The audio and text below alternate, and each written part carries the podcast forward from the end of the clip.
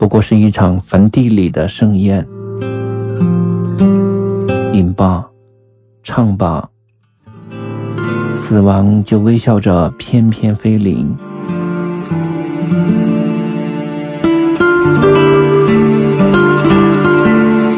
当青春的容颜在镜中老去，还有谁会想起那些最初的温柔和疼痛？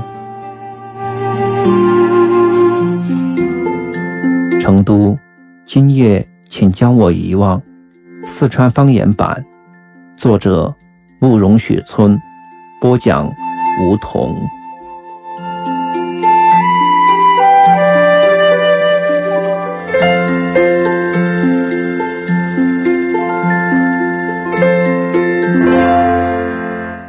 第四集。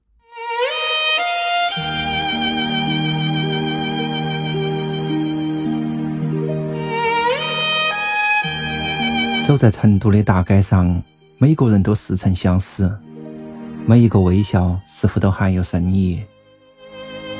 一个眼神，一次不经意的回首，都会使记忆的闸门汹涌打开，往事滔滔泄露。有一次在杜甫草堂门口卖烟，卖烟的老妞儿喊我小名：“兔儿，你也长这么高了。”他说他是我多年以前的邻居，但我绞尽脑汁也想不起曾经有过这样一位邻居。还有一次，我酒后坐上一辆人力三轮，车夫说：“你娃现在混得不错。”我说：“你哪个？我咋不认识你？”他说：“我是你小学的同学，陈三娃儿。”跟你一起偷过女生书包的，你都忘了？我想，一定是我的记忆出了问题。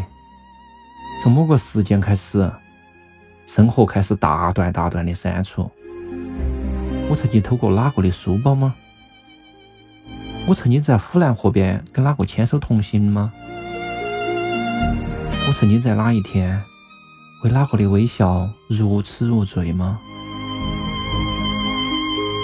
不记得了，那你还记得啥子呢？我问自己。一些色彩绚烂的往事如飞鸟般不请自来。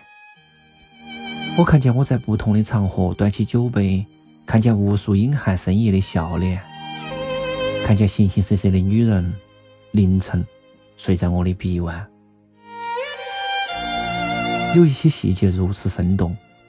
我看见一九九八年的我，西装革履的坐在钻石娱乐城，楼道浓妆艳抹的坐台小姐，把手撑进她的裙子底下，让她猜几个手指。三个，她说，错，我哗的掀开裙子，是四个。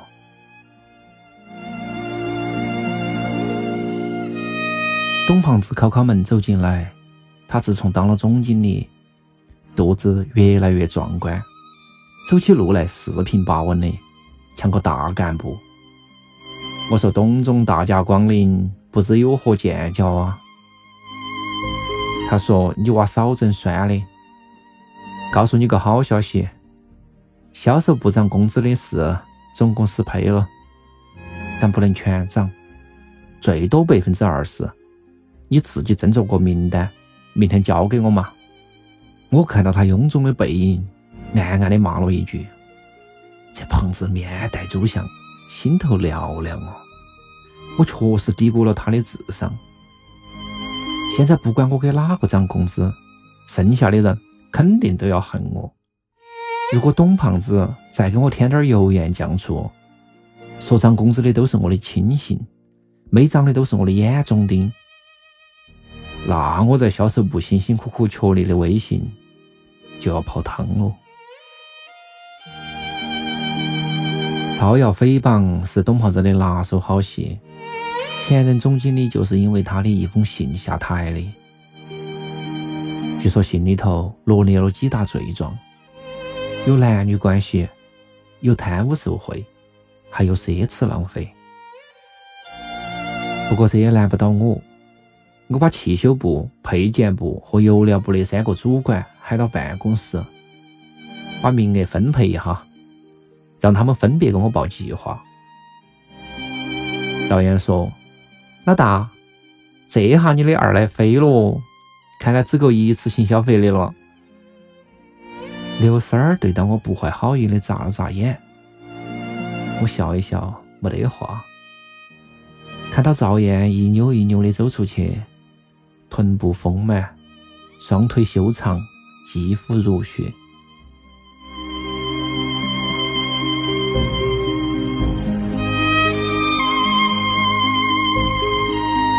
回家后，我跟赵月说我要五千块钱，他问干啥子用？我说最近不小心让一个良家妇女怀孕了，要打胎。这是我对付赵月的绝招之一。每次我说真话，他都以为是开玩笑，而越是遮遮掩掩的，他越要盘问到底。我们家的很多碗都是这样子碎了的。赵月恶狠狠地说：“你要是真敢胡来，我一定把你给了。”我把他紧紧地抱到怀怀头，赵月顿时软作一团。我心头叹了口气，想：你真要给的话，把两条腿加上也不够你给的。赵月问：“究竟要钱干啥子？”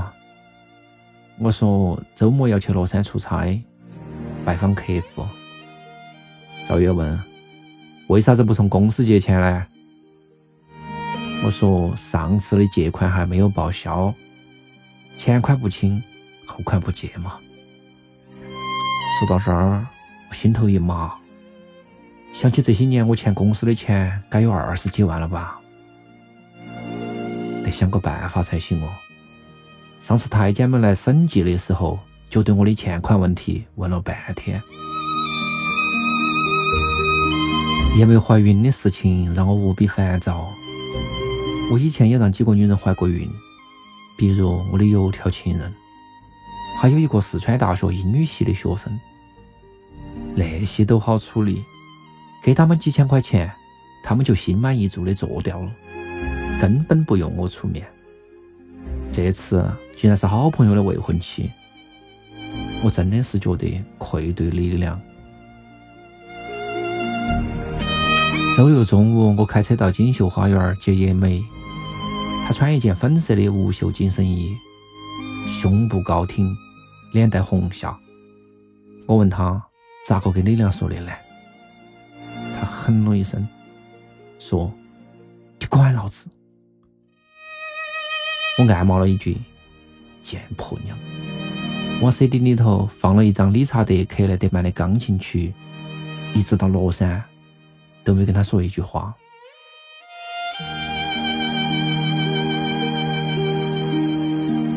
我每次到乐山都住在旧月峰宾馆，这里景色优美，走几十步就到大佛。更有个好处是，这里几乎集中了乐山市所有的美女。一九九六年桑拿部刚刚开业，乐山的客户带我来潇洒，上百位环肥燕瘦的美女。在浴池里头，玉体横陈，任人挑选。他问我：“小陈儿，当过皇帝没有？”我说：“啥子叫当皇帝哦？”他说：“就是有后有妃，前后不空啊。”我流到口水说：“要当要当。”那天我们两个花了不下五千块。出来后，我咂咂嘴。想当皇帝是挺好的。我和叶梅一人开了一个房间，今天先休息休息，明天陪你去医院。坐了两个多小时的车，他好像有点疲倦。我突然又想起那个混乱的夜晚，在我解开他衣服的时候，他在想些啥子呢？赵月那个时候早该睡了，他又会梦见些啥子呢？一想起赵月，我就很难过。这么多年，我在外面花天酒地，很少关心过他。赵月除了收拾家务，还经常去照顾我的父母。